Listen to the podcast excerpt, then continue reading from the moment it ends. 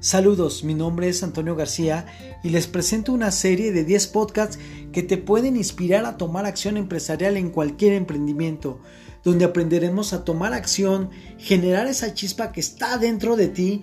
Esta serie llamada El éxito está en tus manos está dedicada a esos hombres y mujeres que de repente la vida les resiste y que solo un cambio de actitud, unos ajustes en tus emociones pueden hacer la diferencia. Trabajaremos con la filosofía de vida, el cual tendremos muchos autores de libros de liderazgo, audios, historias que nos llevarán a pensar en el emprendimiento consciente.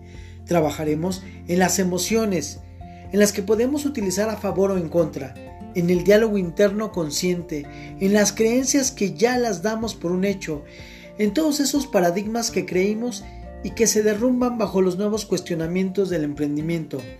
Déjate fluir y llevar con la filosofía de vida de autores que llegaron a alcanzar sus más y preciados deseos. Vamos, anímate. Son 10 podcasts el cual pues te harán tomar acción. Una acción pequeña al día, pero que al acabar con este entrenamiento podrás ver un antes y un después en tu camino al éxito.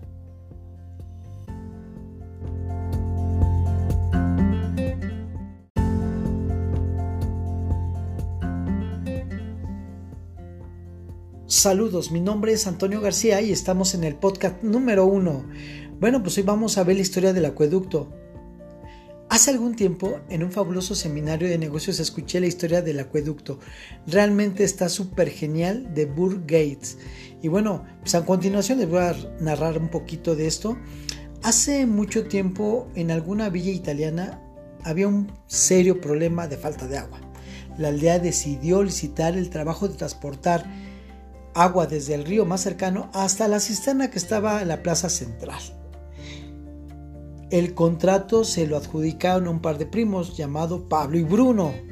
Bueno, Pablo y Bruno eran los jóvenes que comenzaron a trabajar de inmediato y al finalizar el día ellos habían llenado la cisterna y les pagaron por cada balde de agua que llevaron.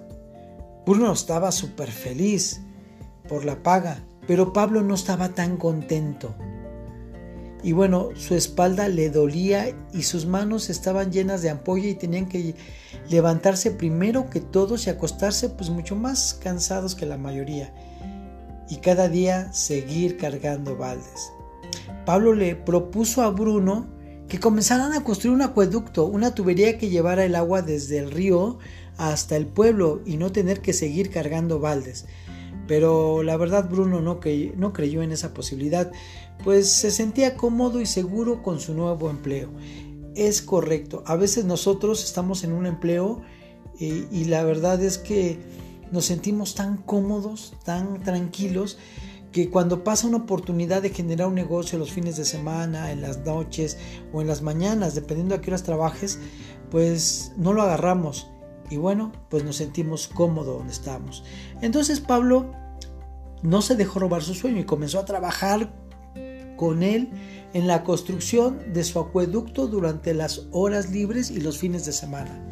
Mientras Bruno dormía o estaba en el bar con sus amigos, Pablo seguía cavando poco a poco y con consistencia su zanja para la tubería.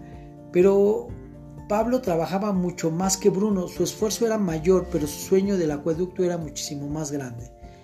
Los primeros meses no se veía mucho avance en la construcción del acueducto, pero con el paso de los días Pablo ya tenía que caminar menos para conseguir el agua y llenar los baldes, mientras que Bruno se veía cansado, fatigado y tenía que seguir caminando hasta el río para llenar sus baldes.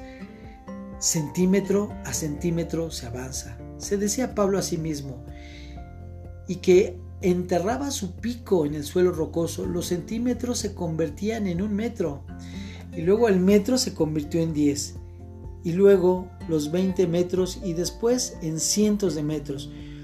Una vez que la tubería se había terminado, Pablo ya no tenía que transbordar más baldes de agua. Fluía sea que él trabajase o no, fluía mientras él comía, fluía mientras él dormía. También funcionaba los fines de semana mientras él jugaba y mientras más agua llevaba constante a la cisterna de la aldea, pues más dinero le llegaba a su bolsillo de Pablo. Y la pregunta que nos hacemos todos, y esto te lo tienes que preguntar a ti mismo, ¿estás cargando baldes o estás construyendo acueductos en tu negocio?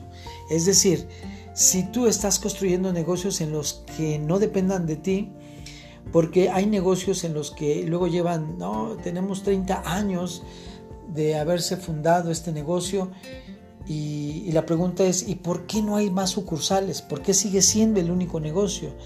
Porque no han construido un acueducto. Tiene que estar ahí el dueño, tiene que cortarle el pelo exactamente la persona que lo sabe cortar súper bien. Y entonces no progresamos. Pero bueno, si eres amateur y quieres iniciar y formar tu acueducto y no sabes cómo comenzar, hay cooperativas que te pueden apoyar en el inicio y empezar a generar ingresos residuales sin arriesgar más que tu talento. Por inbox te podemos dar información específica. Bueno, pues me despido deseándote que tu camino al éxito lo disfrutes en cada paso que des.